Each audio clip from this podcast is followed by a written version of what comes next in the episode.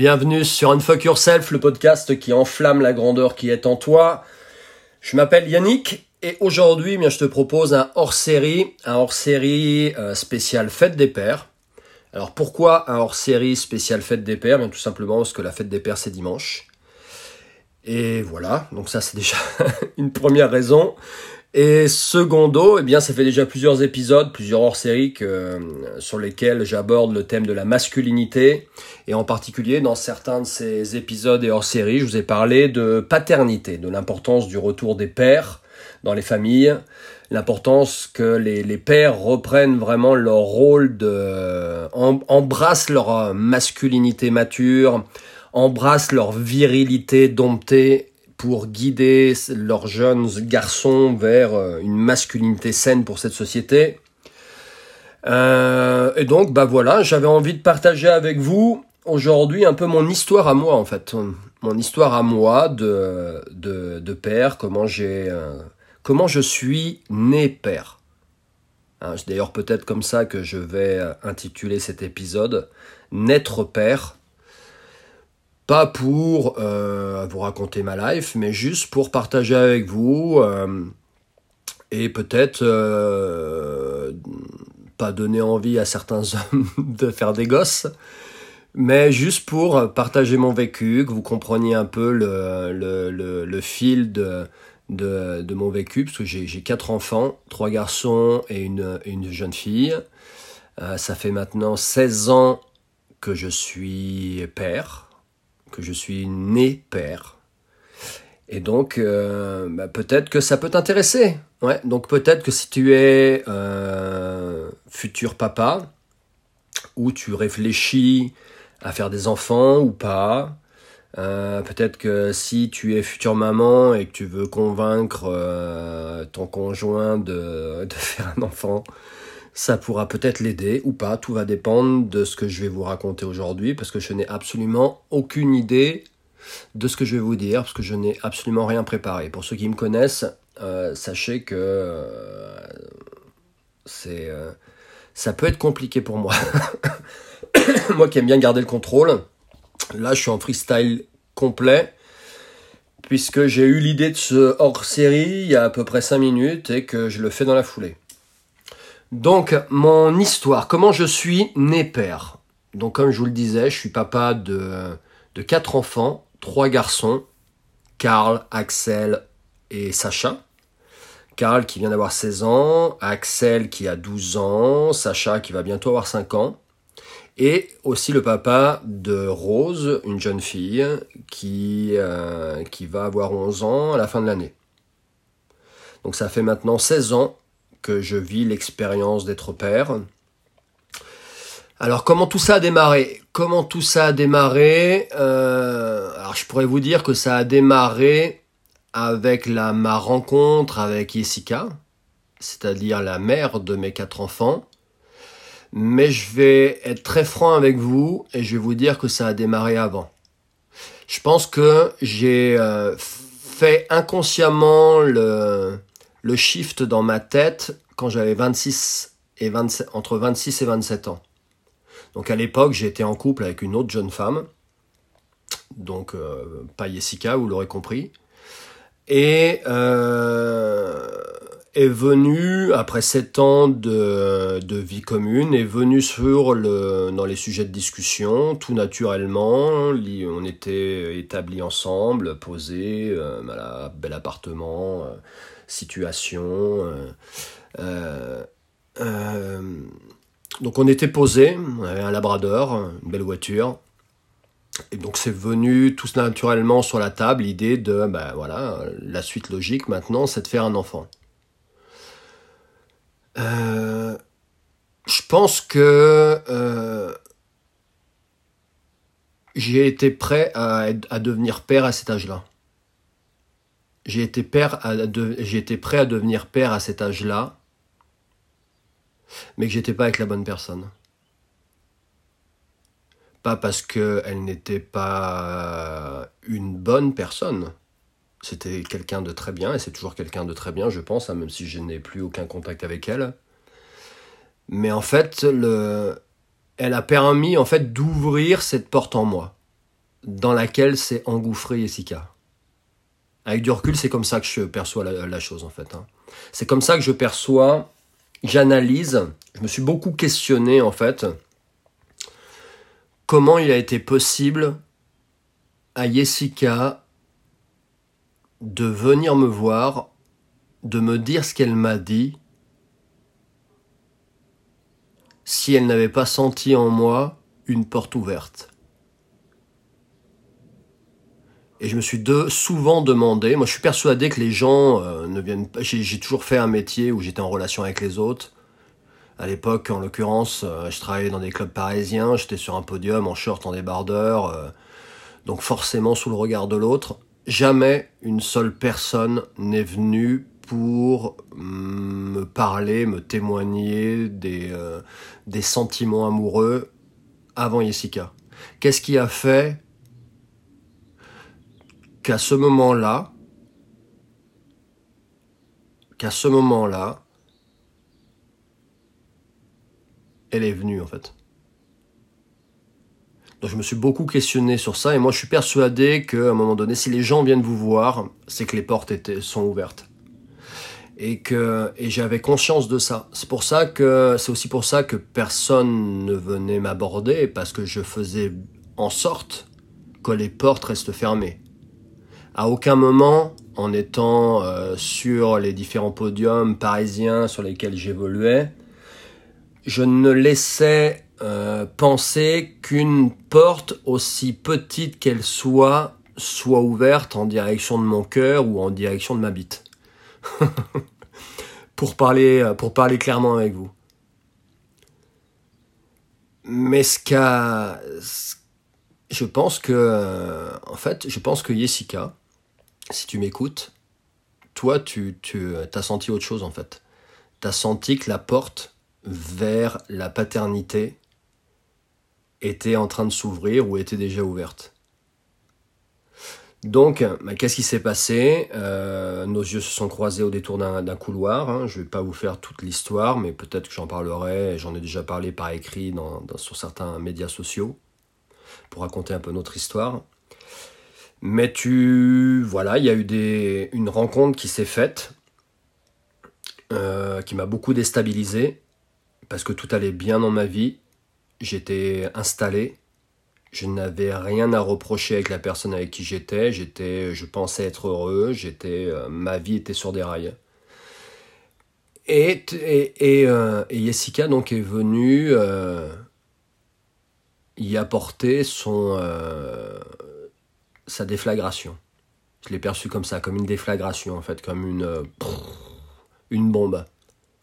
Donc quand je dis bombe, euh, je parle de, de bombe énergétique. Hein. Je parle, je parle pas de bombe euh, atomique physiquement. Bon, c'est vrai que ma femme est une bombe, mais au-delà de ça, je parle d'une ouais, d'une déflagration émotionnelle, d'une déflagration vibratoire qui m'a qui perturbé qui a fait fissurer en fait en moi tout, tout ce que je pensais être ma réalité. Et pour la petite histoire, c'est quelque chose que j'avais perçu ça. J'avais perçu avant notre rencontre, qui a lieu en 2004, euh, donc quelques mois avant qu'on se rencontre avec Jessica, J'étais donc euh, pleinement établi dans ma vie, j'avais un travail dans lequel je m'éclatais, euh, un, bel appartement, j'avais, euh, j'étais en couple avec quelqu'un que j'aimais, j'avais, enfin ma vie était tracée. Et un soir, en promenant mon chien, en sortant mon, mon labrador pour, j'étais au summum de ce que je pensais être ma réalité, et j'ai eu un flash. J'ai eu un flash qui m'a informé que tout ça allait partir en, lambeaux, en vrille complet très rapidement. Et j'ai eu très peur. J'ai eu très très peur, comme si vraiment on me disait hmm, t'attaches pas à tout ça parce que tout ça va disparaître très vite. Et je ne savais pas de quoi il s'agissait. Je ne savais pas euh, est-ce que je vais mourir, est-ce qu'il va y avoir une catastrophe, euh, est-ce qu'est-ce qui va faire que tout va partir en éclats. J'avais pas la réponse, mais j'ai eu cette intime conviction à ce moment-là. Bah, c'était euh, l'avertissement que Jessica arrivait dans ma vie. Donc forcément, tout ça m'a chamboulé, m'a secoué, et on s'est retrouvé un jour, parce que j'avais besoin de réponses. J'avais besoin de réponses. On s'est retrouvé à prendre un café. Donc je me suis assise, je me suis assis pardon en face d'elle. Et d'ailleurs, je sais plus si tu avais pris un café, toi, vu que tu n'aimes pas le café. Mais enfin bref. Et très vite, je t'ai posé la question, qu'est-ce que tu attends de moi? Et j'avais réfléchi à ce que j'allais le dire en fait. Donc dans ma tête, c'était clair et net. Moi, je pensais que, en gros, elle fantasmait sur son prof de fitness. Je pensais que c'était une petite, euh, euh, voilà, une petite bimbo parisienne, et euh, qu'elle allait me dire, bah écoute, j'ai envie de coucher avec toi, et puis voilà. Et je savais très bien que si elle me disait ça, en gros, ça allait m'aider parce que là, c'était clair et net, c'était no way, c'était terminado, euh, il est hors de question, ça m'intéresse pas, je suis pas, je suis pas ce style de mec en fait. Et quand je lui ai posé cette question, elle m'a regardé droit dans les yeux et elle m'a dit je veux des enfants avec toi. Et là, je me suis dit je suis dans la merde. Je suis dans la merde. Donc avec du recul, je pense que c'est parce que de par mon autre euh, relation avant, cette autre relation avant m'a tranquillement préparé à l'idée d'être père, de m'ouvrir à la paternité, et m'a tranquillement préparé à la rencontre de la future mère de mes enfants. Et que ça, Jessica, elle l'a senti. Quand on s'est rencontrés, je pense pour la première fois, là peut-être euh, fantasmer sur les talons qu'elle voyait sur le podium. Ça, c'est ce que je veux me raconter, hein. mais je sais que c'est pas le cas. Mais je pense qu'elle a surtout senti que j'allais être le père de ses enfants et que j'étais prêt.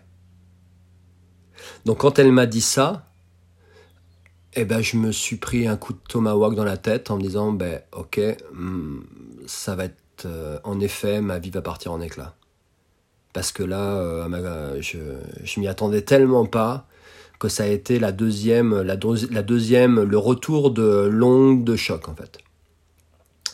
Donc, ben, euh, avec plus ou moins d'harmonie, plutôt moins que plus, on s'est mis ensemble. Donc grosse déflagration naturellement dans ma vie à tous les niveaux, personnel, professionnel, enfin beaucoup personnel quand même. Euh, parce que personne comprenait ce que, je faisais, tout le monde m'a jugé, tout le monde pensait que Jessica était juste une petite euh, tepue euh, parisienne, une bimbo avec qui j'allais être quelques mois, qu'elle m'avait fait tourner la tête et que, et que rien de sérieux n'allait se produire. Ça a eu deux effets, celui déjà de me dire putain mais les gens en fait vous me connaissez tellement mal. Certains d'entre vous, vous êtes en train de me, juger comme étant quelqu'un euh, quelqu'un de, de, si superficiel que ça, alors c'est vraiment le signe que vous ne me connaissez pas.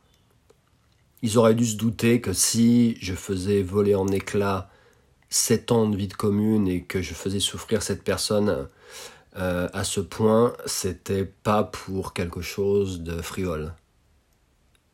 Et j'étais aussi assez euh, déçu de voir la réaction, la vitesse à laquelle les gens ont jugé euh, Jessica juste sur son apparence de bimbo euh, blonde aux yeux bleus. Donc cette, cette rencontre, cette décision, donc ma vie, elle a fait un angle droit. Et cette décision a eu des, des l'onde de choc de cette décision a eu des répercussions dans, dans tout mon environnement a impacté la vie de nombreuses personnes autour de moi. Bon, je ne m'étendrai pas dessus parce que c'est leurs histoires. Et donc, euh, comprenez qu'à ce moment-là, j'étais pas prêt dans ma tête à me dire bah ok, euh, j'avais prévu de faire un enfant avec une autre avec une jeune femme. Euh, là, tout, tout a explosé dans ma réalité ma réalité a, pris une direction complètement différente en très peu de temps. Euh, bah, c'est pas grave, maintenant je vais faire euh, des enfants avec euh, cette autre jeune femme, donc Jessica. C'est pas du tout comme ça que j'ai fonctionné. Bien évidemment que dans ma tête, à ce moment-là, j'ai culpabilisé énormément de, de ce qui était en train de des, des dommages collatéraux de tout ça et que je me suis refermé en fait à cette euh, envie d'être père. Et il aura fallu 3-4 ans de vie commune pour qu'à nouveau la porte de la paternité s'ouvre. Donc en 2007, en 2007, mais on va dire qu'en 2006, l'été 2006, euh, je me suis à nouveau senti prêt à devenir père. Et donc on a décidé de, de faire un enfant avec Jessica. Donc ça c'était fin d'été 2006 il me semble. Alors je suis très très nul sur les dates, donc euh, si Jessica t'écoute ce podcast et que je me plante, euh, m'en veux pas. Mais il me semble quand même que c'est ça. Fin été 2006, après notre séjour en Finlande, après notre séjour sur l'île Dieu, euh, eh bien, on a décidé de, faire un enfant. Et le 25 mai, Karl naissait. Le 25 mai 2007, Karl naissait.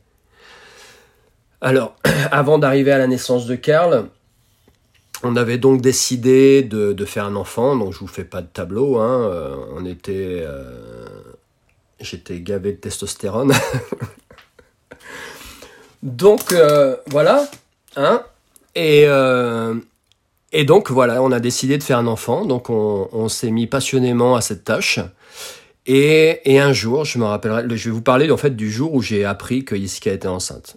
J'étais donc euh, j'étais en déplacement dans le sud de la France. Je pense que c'était pour une convention pour les Smiths. Et euh, ça faisait déjà plusieurs semaines, plusieurs mois qu'on essayait de faire un bébé, mais je m'attendais pas à ce que ça vienne très vite. Moi, dans ma tête, ça allait prendre euh, plusieurs mois. Et, et donc, je, rentre de, Marseille, je suis à l'aéroport de Marseille, et à l'aéroport de Marseille, je remarque autour de moi que je suis entouré de femmes enceintes. Alors je me dis, ah Yannick, ça y est, t'es es vraiment prêt à être père. Regarde, tu vois des femmes enceintes partout.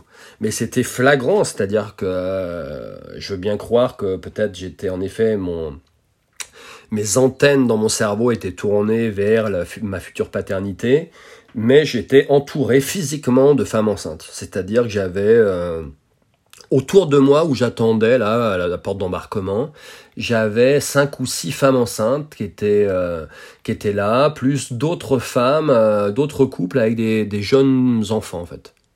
Alors est-ce qu'il y avait un tarif spécial euh, femmes enceintes et jeunes parents pour ce le vol que je devais prendre, je sais pas, mais voilà, il y avait énormément de femmes enceintes. Je m'assois dans l'avion, je me retrouve à côté de l'un de ces couples avec un, petit bébé de quelques mois, peut-être 7 ou 8 mois peut-être un peu plus âgée, une, une petite fille, qui a passé tout le vol, donc à peu près une heure et demie, à jouer, elle était sur les genoux de sa maman, à côté de moi, et elle a passé une heure et demie à me tripoter euh, les bracelets que j'avais au poignet, à me tirer les poils de mon bras, et, et je trouvais ça très drôle. Et donc je rentre euh, à la maison, et Jessica est là, elle m'attend, euh, il est tard, et, et je lui raconte ça je lui raconte, tu, tu devineras jamais, c'est incroyable. Et là, elle me soulève son t-shirt et en gros, elle avait fait un petit cœur sur son ventre pour m'indiquer que j'allais être papa. Donc c'est comme ça que j'ai appris que, j'allais être père, que j'allais naître père. Donc ensuite est venu sur le sujet bah, de, la, de la grossesse. Euh, Jessica avait euh, Bon, Jessica, elle était prête à être maman depuis des années. Hein. C'est-à-dire que déjà, toute petite, elle, regardait les maternelles à la télé, elle collectionnait le magazine 9 mois, euh, elle mettait, elle déguisait ses, poupées en future maman. Euh, donc, euh, voilà, elle était rencardée, je pense, autant qu'une obstétricienne ou une gynécologue ou une sage-femme sur la naissance. Ce qui était naturellement loin d'être mon cas. Donc elle, elle avait une vision de sa grossesse, une vision de l'accouchement qui était déjà bien établie. Elle a évoqué le souhait d'accoucher à domicile, à la maison, ou en tout cas au début dans une maison de naissance. On s'est vite aperçu qu'il n'y en avait pas à l'époque en France. Et ensuite, euh, elle a émis la volonté, le souhait d'accoucher à la maison. Alors autant vous dire que euh, à l'époque, j'avais euh, à peine 30 ans ou tout juste 30 ans, c'était inconcevable pour moi. Je, je, flippais. Alors je, je flippe pas de grand chose dans la vie, hein, depuis toujours. Je suis pas d'un tempérament à m'inquiéter énormément je suis pas quelqu'un de spécialement anxieux, mais si je flippe pour certaines choses, c'est qu'il arrive, qu'il arrive un malheur aux gens que j'aime. Ouais. Et souvent euh, un accident ou quelque chose comme ça. Donc là, euh, imaginez euh, me lancer dans cette aventure inconnue et me dire que ma femme va accoucher à la maison, c'était pas possible. C'était inconcevable. Donc forcément, bah, j'ai mis un peu euh, mon droit de veto avec le, peu de. Enfin. Euh, avait, enfin voilà, j'ai dit que pour moi c'était pas, pas concevable. Je pense que euh, quand Jessica a parlé de ça aussi du côté de sa famille, c'était pas forcément très concevable non plus, entendable, de par l'histoire de, de sa famille. Et donc, bah, au final, on est on est, euh, s'est fait suivre de manière traditionnelle, enfin, dans, une clinique privée sur Versailles, la clinique du Château de la Mai, avec un obstétricien euh, très bien, qui a été euh, très, très pro, très bienveillant. Et, et donc les neuf mois se sont passés plutôt de manière sereine. Ouais moi j'ai adoré voir. Euh, je fais pas partie moi des, euh, des papas, peut-être certains papas ont, sont un peu perturbés par le fait de voir le, le, corps de leur femme se transformer, le ventre qui grossit et, euh, et sont un peu déboulonnés par tout ça. Moi j'ai ça a été une ça a été un bonheur et énorme à chaque fois en fait. J'ai adoré, j'adore voir ma femme enceinte. C'est peut-être aussi pour ça qu'on en a quatre des enfants mais j'ai adoré les, euh, euh, grossesses. J'ai adoré aller aux échographies. Alors à chaque échographie, j'avais la boule au ventre, exactement comme avant d'aller à un examen. Un examen, euh, le bac, où j'avais le, stress, la boule au ventre. Et, et, là, je fais une petite aparté sur le manque de psychologie et de pédagogie de, certains obstétriciens ou de certaines personnes qui font ces échographies. C'est-à-dire que quand vous avez un jeune couple en face de vous qui est un peu stressé. Euh, c'est une échographie importante où on fait le tour de tout le bébé pour voir si tout va bien, etc., etc., etc. Parlez aux futurs parents, expliquez les choses, dialoguez, ne les laissez pas dans leur imaginaire, parce que mon imaginaire à moi, c'était pas de, penser que tout allait aller bien, mais c'était de penser que euh, qu'il allait avoir quelque chose de très grave. Ça n'a jamais été le cas, mais malgré tout, ça m'aurait évité certaines cogitations de stress et envie de meurtre quand j'étais face à vous, euh, à attendre que vous daigniez jeter un regard sur nous pour nous expliquer ce que vous étiez en train de voir, plutôt que d'attendre d'avoir fait tous vos contrôles et dire à la fin ah, tout va bien. Ok, bah, il y a deux secondes, euh, j'étais en train de m'imaginer euh, partir en cacahuète. Enfin bref, fin de, fin de l'aparté sur l'échographie. J'y reviendrai peut-être après sur d'autres grossesses. Donc, donc la grossesse est très bien passée. Et arrivé donc bah, le moment de, l'accouchement. Donc, donc imaginez, moi à 30 ans, la seule image que j'avais, les seules connaissances que j'avais sur la grossesse, enfin et en particulier l'accouchement, c'était ce qu'Hollywood m'avait transmis. Hein. C'était ce que j'avais vu à la télé, dans des séries ou dans des films. Donc pour moi, un accouchement, euh, c'est forcément des cris, c'est perdre des os, c'est euh, euh, branle-bas de combat. voilà. Et donc en pleine nuit, je me rappellerai toujours, tout d'un coup, Jessica me, me, me réveille pour m'annoncer qu'elle avait perdu les os. Donc pour moi, perdre les os, ça veut dire que bébé arrive euh, dans les instants. Donc en une fraction de seconde, je pense que lorsqu'elle m'a réveillé et m'a dit ça, j'ai dû faire un bond de 2 mètres au-dessus du lit et de me retrouver directement dans mes chaussures, euh, habillé avec le sac, euh, prêt à démarrer la bagnole. Et donc gros coup de speed. Donc moi je me prépare, bam bam bam, et j'arrive. Je elle est où? Je dis mais euh, moi j'étais avec le, prêt à partir avec le sac. Et je dis mais elle est où? Et elle Jessica était devant l'ordinateur, tranquille, posée, en train d'envoyer un mail à ses copines avec lesquelles elle devait dîner le soir même tranquillement en me disant mais non mais t'inquiète pas c'est pas parce que les, les, la poche des os euh, vient de se rompre que bébé va venir tout de suite. Euh, et c'est pas pour parce que la poche des os vient de se, de se rompre qu'on doit partir tout de suite à l'hôpital. Le travail n'a pas commencé. Si on arrive trop tôt, ils vont nous renvoyer chez nous. Donc les mecs, détendez-vous. Si votre femme perce la poche des os. bon, depuis je le sais, hein, mais à l'époque je le savais pas. Donc quand je la vois pas douchée, pas préparée, euh, etc., je me dis non mais c'est pas possible. Donc elle m'explique, elle prend son temps, elle prend d'ailleurs toujours son temps et on part à l'hôpital. Arrivé à l'hôpital, donc en pleine nuit, naturellement, bah, ils me disent ce que Issika m'avait dit. Le travail n'a pas commencé. Monsieur, vous n'allez pas, vous pas rester là. Euh, vous pouvez pas rester là. Rentrez chez vous, revenez au petit matin. Et euh, il y a de grandes chances que ça démarre pas tout de suite. Donc je rentre chez moi, euh, je vais en boîte, j'appelle des potes, je me mets minable. C'est une blague. Naturellement, je rentre chez moi, j'ai pas dormi, euh, donc très vite j'ai fait demi-tour et, et quand je suis revenu quelques heures plus tard à la clinique, elle n'était pas dans la chambre. Donc là, dans ma tête, qu'est-ce que je me dis? Tout le monde est mort. Je me dis pas, euh, elle est en salle d'accouchement, le travail a démarré. Je me dis, tout le monde est mort. et non, en fait, le travail avait démarré. Ok? Donc j'arrive, et pourquoi le travail avait démarré? Parce que on avait injecté à Jessica. À l'époque, on n'était pas forcément euh, au fait de tout ça. On a injecté à Jessie pour accélérer le travail, le, le, le rendre plus, euh, plus fort, de l'ocytocine de synthèse.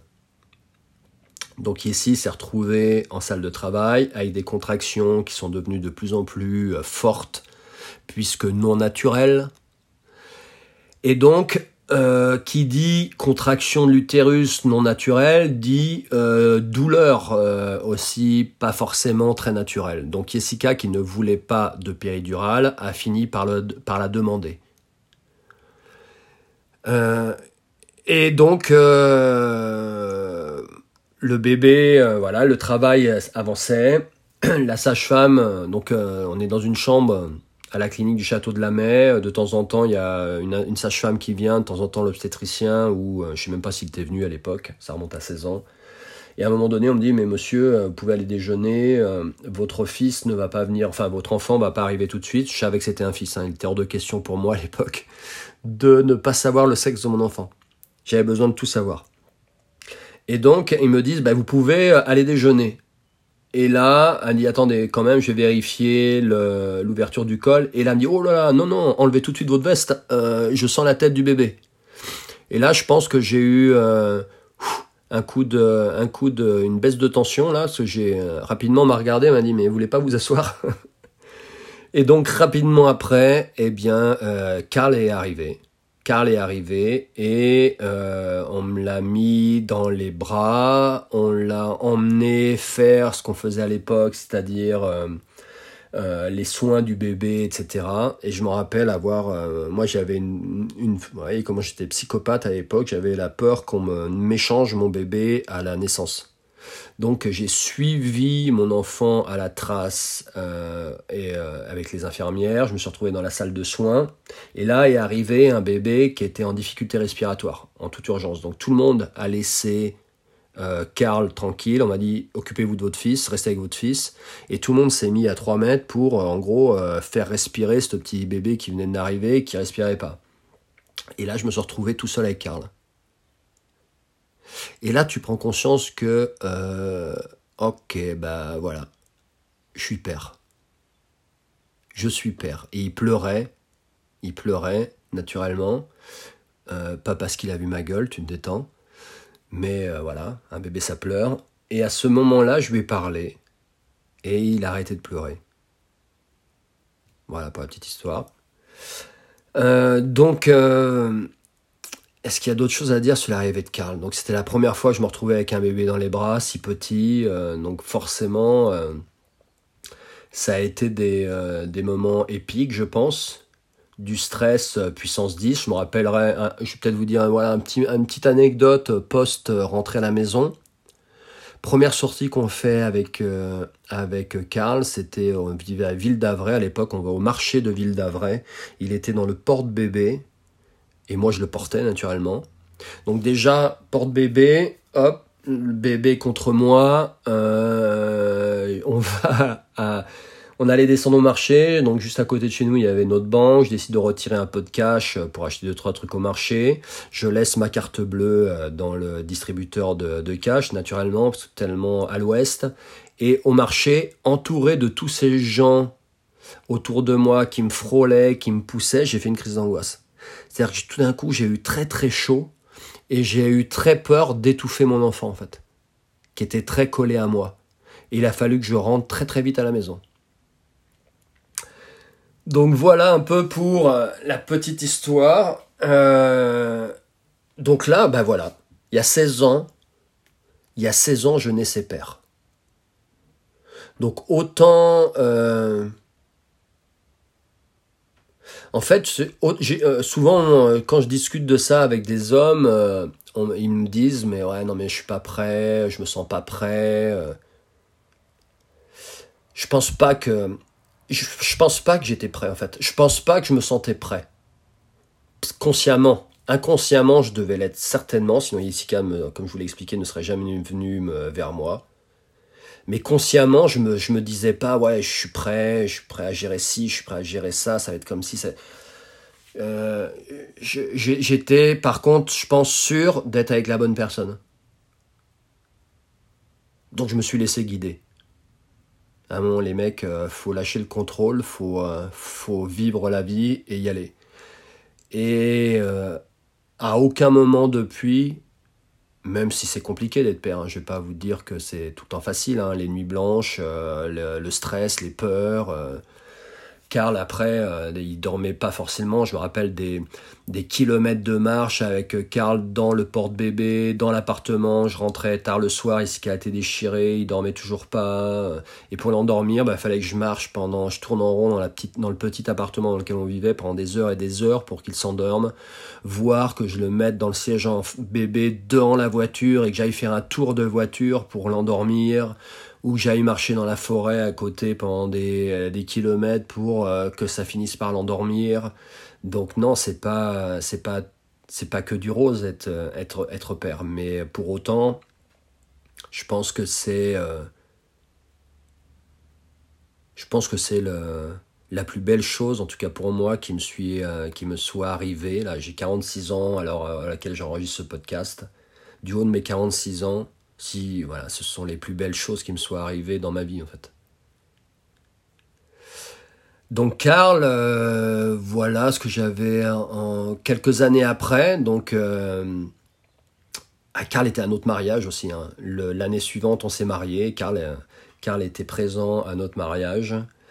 quelques années après est arrivé Axel. Et en tout cas, avant que qu'Axel arrive, donc l'idée de naturellement de refaire un, petit frère ou une petite sœur à Karl est venue sur la table. Euh, du coup là j'étais euh, très vite euh, partant. Et Jessica a remis sur la table l'envie, a, a émis le souhait à nouveau d'accoucher à la maison, enfin dans l'appartement, de faire un accouchement à domicile. Mon opinion sur le sujet, même si j'avais plus d'expérience, n'avait pas forcément évolué, mais bon, elle a su trouver euh, des mots. Elle m'a dit bah écoute, ça, ça, non, voilà, moi je connais euh, sept sages-femmes. Euh, c'est une sage-femme vraiment avec laquelle j'aimerais, qui fait des accouchements à domicile, que j'aimerais vraiment que tu la rencontres. si on, va dans ce projet d'accouchement à la maison, je, je, voudrais que ça soit avec elle. Donc Et euh, j'ai donc rencontré Françoise Bard. Alors si vous êtes dans le milieu de, la naissance et de la, grossesse, vous connaissez certainement Françoise Bard. C'est une référence en termes de sage-femme. Elle a été une des pionnières, je pense, dans plein de domaines euh, en France. Et donc j'ai eu l'honneur de rencontrer ce jour-là Françoise Bard, qui... Alors je suis arrivé chez elle très sceptique avec plein de doutes en me disant je fais plaisir à Jessica et après Terminado, on n'en parle plus. Et je suis ressorti en étant convaincu. De, enfin convaincu, j'aime pas ça parce qu'il y a con et il y a vaincu. Je suis ni con et je me considère pas avoir été vaincu. Donc euh, elle, a su en fait, en me transmettant de la connaissance, élever mon niveau de conscience élevé mon niveau de conscience. Voilà ce qui s'est passé avec Françoise. Elle a élevé mon niveau de conscience qui m'a permis d'être OK avec le fait d'envisager, de, d'organiser un accouchement à la maison. Donc naturellement, pendant neuf mois, euh, je me suis beaucoup, beaucoup formé grâce à Jessica qui avait fait une formation de doula. Euh, je me suis formé aussi en lisant beaucoup, en particulier des livres de... Euh, de masse, euh, comment il s'appelle, euh, l'obstétricien français très réputé, euh, qui a 80, plus de 90 ans maintenant. Un ponte dans son domaine, j'ai mangé son nom, mon Dieu, Michel Audin, voilà. Ces livres ont été une révélation et ont fini de d'élever mon niveau de conscience. Et donc j'étais prêt à accueillir ce, ce fils, puisque je savais que c'était un garçon, on savait tous les deux que c'était un garçon, puisqu'à nouveau, il fallait absolument que je connaisse le sexe de, de ce bébé. Et donc, euh, j'étais prêt à accueillir Axel à la maison, dans notre appartement. Donc, on avait, euh, on a eu plusieurs rendez-vous avec Françoise. Euh, alors dites-vous bien qu'un accompagnement d'accouchement à domicile, c'est euh, un accompagnement euh, x2, x3, x4 d'un accouchement euh, en hôpital. C'est-à-dire qu'en plus de l'accompagnement de la sage-femme qui va venir, si tout se passe bien, accoucher votre enfant à la maison, vous êtes suivi aussi par l'hôpital dans lequel potentiellement vous allez aller si en cours de route, vous ne rentrez plus dans les cases de l'accouchement à la maison. Parce que si vous accouchez à la maison, c'est le signe que vous cochez toutes les cases possibles et imaginables pour qu'il n'y ait pas de problème. Pensez bien que euh, j'en ai déjà évoqué le sujet euh, dans d'autres euh, épisodes. J'en parlerai peut-être dans, des prochains. L'État favorise pas ce style de souveraineté. D'accord? Donc, euh, toutes ces sages-femmes qui, par conviction, euh, décident d'exercer leur métier à domicile, on leur met des bâtons dans les roues euh, de malades. C'est plus des bâtons, c'est des, des baobabs. C'est des séquoias qu'on leur fout dans les roues à ces femmes-là. Donc, il faut que ça rentre dans des cases. Et là, les cases étaient ouvertes, donc euh, et en parallèle, on est suivi. On a un projet de naissance dans une clinique euh, ou un CHU euh, proche de la maison. Donc c'est double suivi. Et donc le jour de l'accouchement arrive, donc voilà, le, le travail démarre, ici qui n'avait pas perdu les os, le travail démarre, donc on avait prévu d'appeler sa maman qui habitait à quelques mètres de la maison, euh, venir chercher euh, Karl. Euh, elle est venue chercher Karl. je pense que sa maman était très stressée de savoir que sa fille allait accoucher à la maison. et ensuite, on a appelé tranquillement Françoise, qui est venue dans notre appartement. C'était préparé toute une atmosphère, une ambiance avec un éclairage, avec des musiques. On avait une playlist. Enfin, c'est une autre ambiance, quoi. Jessica, durant toute la première phase de travail, Jessica bougeait comme elle voulait, librement. Euh, moi, je pouvais vraiment être présent avec elle, lui masser le dos, la soutenir, euh, lui parler. Et puis, à un moment donné, euh, pour ceux qui ont, ont assisté à des accouchements naturels, vous avez dû le vivre aussi, on passe dans un autre monde. C'est-à-dire que votre femme s'engouffre dans un vortex, et n'est plus accessible. De par l'intensité des contractions qui deviennent beaucoup plus proches et beaucoup plus fortes. Donc là, autant vous dire que masser le dos, s'approcher, lui parler, c'était même pas la peine. C'était un animal sauvage, laisse-moi tranquille, m'approche plus. Donc moi, en tant qu'homme, bah, naturellement, je me suis mis en retrait. Et là, tu es dans... Euh, bah, soit tu te dis je sers à rien, parce que dans ta, dans ta tête, on t'a expliqué que le papa devait faire ci, devait faire ça, que ça serait bien que tu fasses ci, que tu fasses ça. Là, tu t'aperçois qu'au final, tout ce qu'on t'a dit, c'était des conneries. Et qu'au final, tu sers pas à grand chose à part là et servir d'ancrage, de te centrer et de, de, de rassurer, de protéger.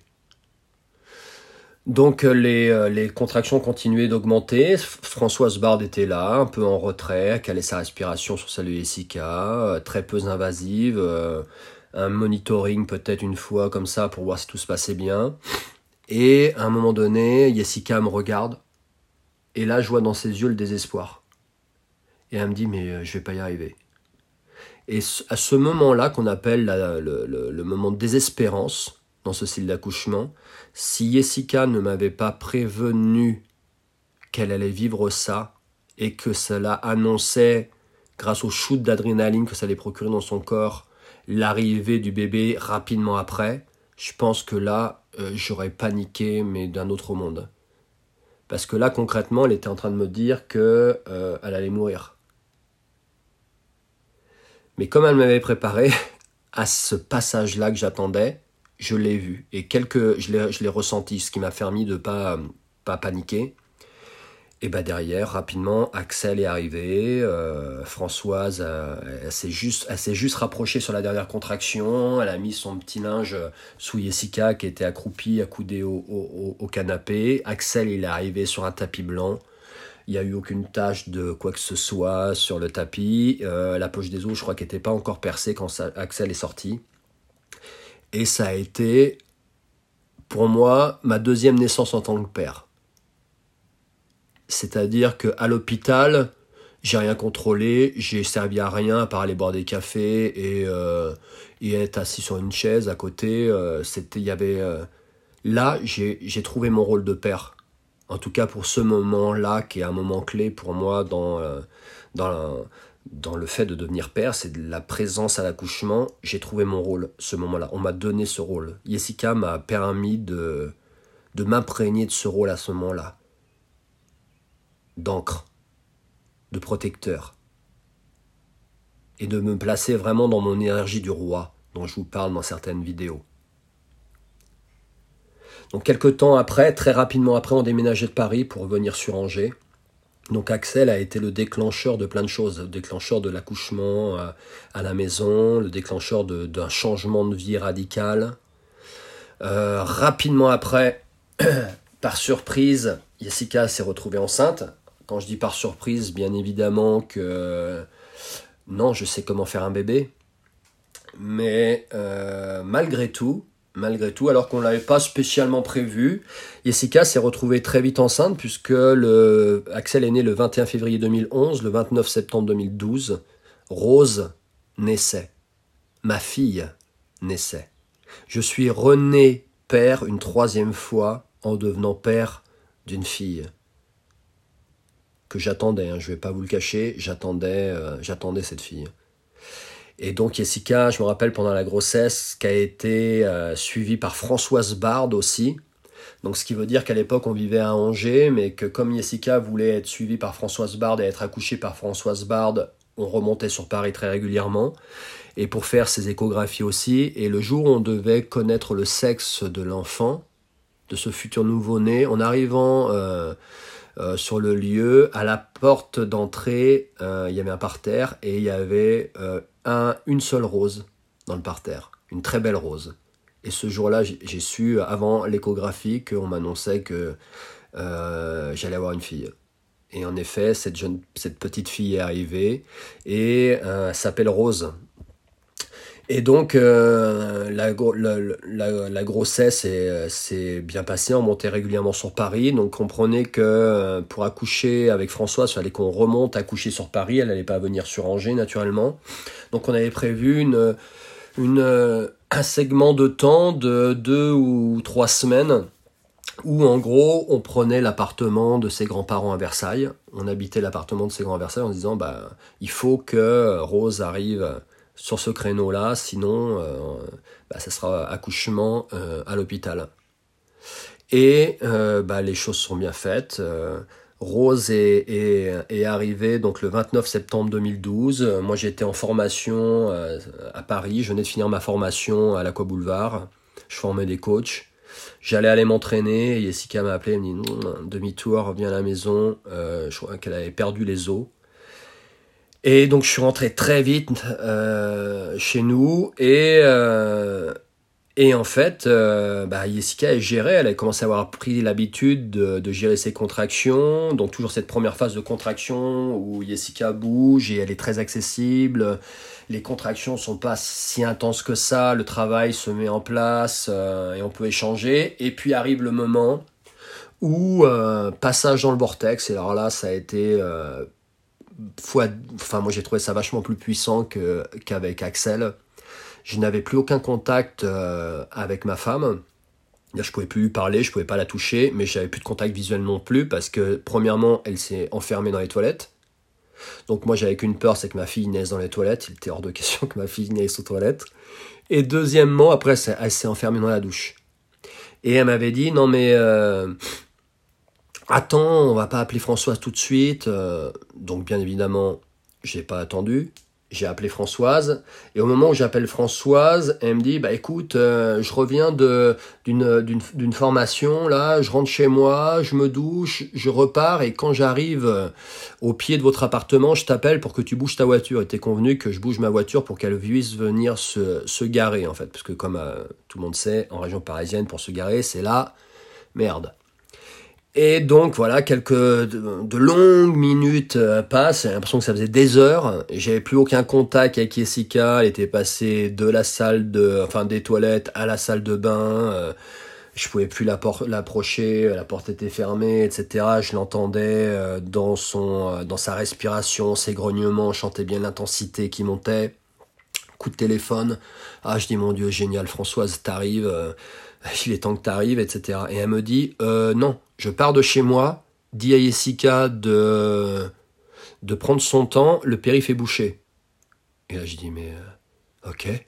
Je raccroche, naturellement, j'ai rien dit à Jessica, et là, euh, ça a été, ok, qu'est-ce que, bah, j'ai pris sur moi, si vous voulez, j'allais pas lui dire que mes craintes, naturellement, sinon ça aurait tout coupé, hein lisez les bouquins de Michel Audin, vous comprendrez que pour que l'accouchement, ce style d'accouchement se passe bien, il faut surtout pas activer le néocortex. Donc si je m'étais ramené en disant ah, attention, Iska, la, la sage-femme a fait que partir, euh, prends ton temps, euh, prends ton temps de quoi? Contrôlez plus rien, je pense là. Et, euh, et donc, ben, le temps passe, le temps passe, le temps passe, le temps passe, le temps passe. Françoise finit par arriver. Elle a peine le temps de, de rentrer dans l'appartement, elle a pas le temps de poser quoi que ce soit, ses affaires, enlever sa veste. Elle me dit elle est où? Je lui montre la salle de bain, elle rentre dans la salle de bain. Elle pose sa main froide sur le front de Jessica. Et là, euh, en gros, boum, c'est parti. Et quelques minutes après, Rose était née. Donc Françoise, elle est, elle est arrivée, mais au final, elle n'a pas fait grand-chose, puisqu'elle a juste déclenché. Je pense que Jessica s'est vraiment relâchée au moment où Françoise est arrivée. Et donc euh, voilà, j'étais papa pour une troisième fois et je tenais dans mes bras ma fille. C'est pas vrai, je suis pas en train de verser des larmes. donc je tenais dans mes bras ma fille. Voilà, faites des gosses les enfants. donc le 29 septembre 2012, je devenais père pour la troisième fois et je devenais père d'une fille. Rien que de leur dire en ce moment, ça. En fait, pour moi, chaque naissance, c'est euh, c'est une porte dimensionnelle qu'on franchit. En tant qu'homme, en tant que femme. Alors, je peux pas parler pour Jessica parce que, euh, voilà, chacun vit les choses. Mais moi, ça a été à chaque, à chaque, à chaque naissance, c'est comme si mon être avait franchi à nouveau une porte dimensionnelle. Et là, quand en devenant père de Rose, j'en ai franchi une énorme. Donc ensuite, euh, notre vie à Angers, on est rentré à Angers. Euh, Euh, on a remercié Françoise de, de, sa présence et franchement c'est une des plus belles personnes que j'ai rencontrées dans ma vie. Je sais pas si elle exerce encore. Et donc on est rentré sur Angers. Rapidement, il y a eu quelques soucis avec Rose, c'est-à-dire qu'on a un peu avant un mois, à trois semaines je crois de, de naissance, elle a fait une grosse poussée de fièvre, elle a dû aller en urgence donc on a eu quelques frayeurs, on a cru qu'on la perdait euh, à ce moment-là. qui a eu très peur. Moi j'étais sur Paris, je suis revenu en catastrophe. Euh, persuadé que ma fille, on allait m'annoncer qu'elle était, qu'elle était morte parce que naturellement, euh, je n'ai pas perdu cette habitude de voir le dark avant de voir la lumière.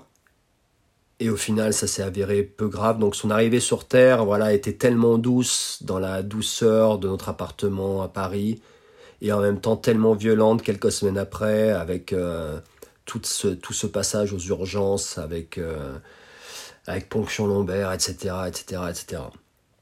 Donc euh, on s'était dit, bah 3 c'est bien, 3 c'est bien, c'est pas mal, c'est sympa 3. Donc pour moi c'était niette, plus d'enfants. Plus d'enfants, plus d'enfants. Donc 2012, 2013, 2014, 2015, 2016, pas d'enfants.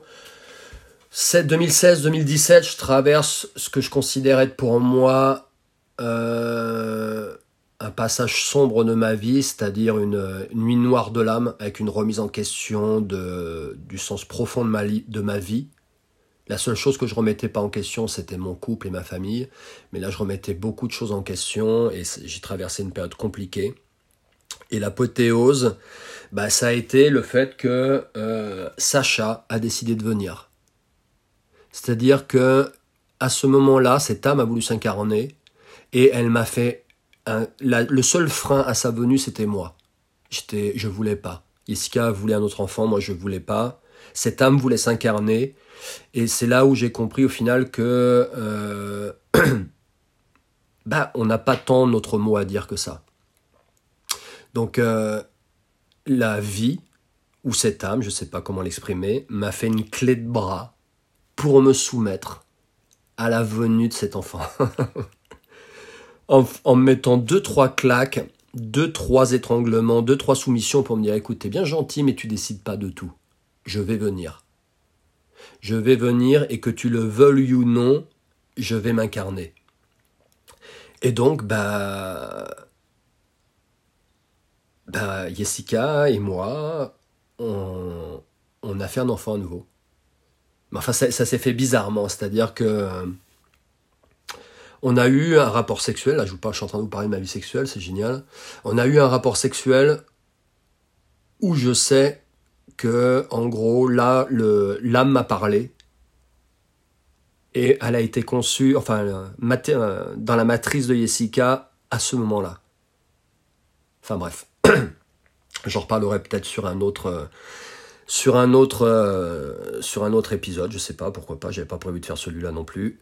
Et, euh, et donc Sacha a commencé, le corps physique de Sacha a commencé à se construire dans la matrice de Jessica ce jour-là.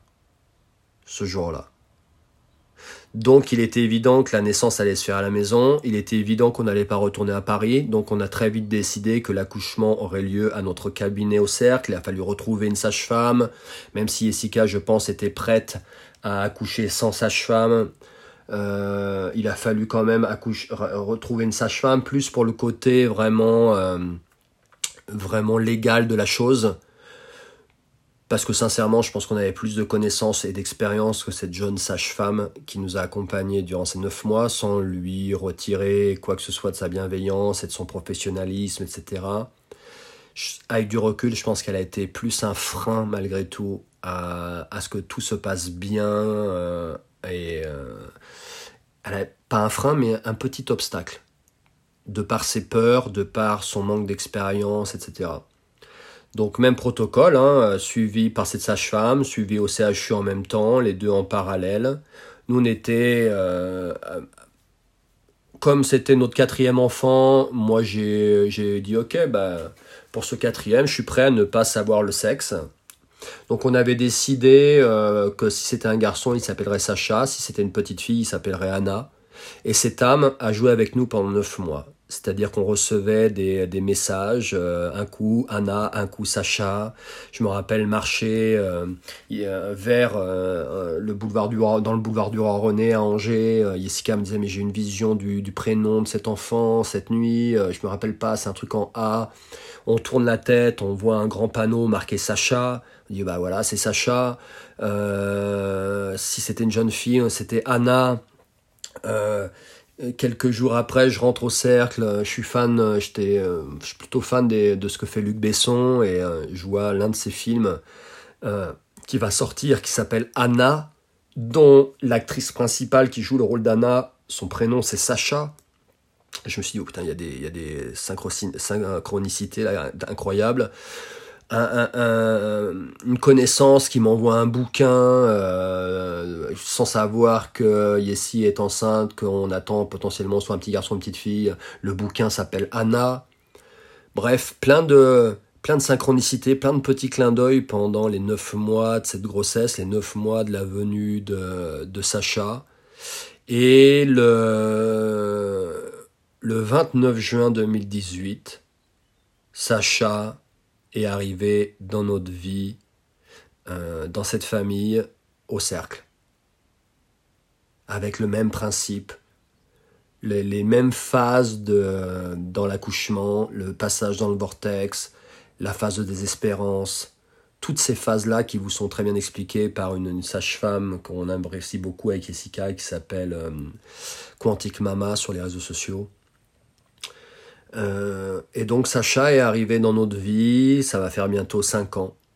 Et je suis devenu père pour la quatrième fois avec l'arrivée de ce petit enfant qui a une résonance. Chacun de mes enfants m'a enseigné des choses. Chacun de ces enfants, Karl m'a enseigné à le lâcher prise. J'étais plein d'a priori sur euh, le père que j'allais être, sur ce que j'allais faire avec lui. Et euh, Karl a tout fait, tout envoyé en, en l'air, Axel m'a appris beaucoup sur moi, sur mon feu intérieur, sur ma colère, euh, qu'il a lui aussi en lui, qu'a euh, a été une résonance, un miroir, il est un miroir euh, vraiment qui m'aide à grandir. Rose, elle m'a apporté la douceur d'une rose dans ma vie. Donc chacun de ces enfants m'ont quelque part aidé à grandir en tant qu'homme en me faisant grandir en tant que père. Chacun de ces enfants m'a fait passer à, une porte dimensionnelle. M'a permis de, chacun de ces enfants m'a permis de, m'élever. Donc souvent on dit que les, euh, les, parents sont là pour éduquer les enfants. Moi je dis l'inverse, c'est vos enfants. En arrivant dans votre vie, qui vous, euh, qui en apportant leur énergie vous aident vous à grandir en tant que, en tant que parent. Donc en tant que papa, en tant que père, en tant qu'homme. Et donc le petit Sacha, lui, il a, fait voler euh, en éclats les, euh, euh, certaines croyances que j'avais sur la vie, certaines choses que je pensais savoir, et il m'a fait bien, bien comprendre, écoute, déjà, c'est pas toi qui décides de tout. Hein, remets les choses à ta place. Tu peux avoir les connaissances qui te permettent de maîtriser certains paramètres de ta vie, mais au final, tu contrôles pas grand chose que ça dans, dans cette vie-là. Le libre arbitre, il est très très très relatif. Et euh, il est en résonance avec moi sur euh, d'autres euh, d'autres plans de conscience, d'autres réalités dans lesquelles on évolue tous les deux. Et, et dans cette vie-là, bah, le fait d'être père, au-delà de, de m'aider à grandir en tant qu'homme, en tant en tant qu'être humain, Bon, je vais peut-être pas rentrer dans l'aspect multidimensionnel de la paternité, mais ces enfants, en me permettant d'être père dans cette vie, me permettent de, de soigner tous ces autres moi dans ces autres réalités qu'on appelle vie antérieure, me permettent d'apaiser euh, tous ces autres moi en souffrance, ces guerriers en souffrance, souffrances qu'ils ont eux-mêmes causées, hein, bien souvent. Hein. Donc il y a une sorte de rédemption. Tout ce que j'ai détruit dans cette, dans d'autres vies, je l'ai construit dans cette vie-là. Tout ce que j'ai pas pu construire dans d'autres vies, j'ai pu le construire dans cette vie-là. Tout ce que j'ai euh, perdu dans d'autres réalités, j'ai pu le matérialiser et le garder dans cette vie-là. Voilà comment je suis né père. Donc très bonne fête, très très bonne fête à tous les pères. Revenez vers moi si vous voulez en discuter. À très bientôt.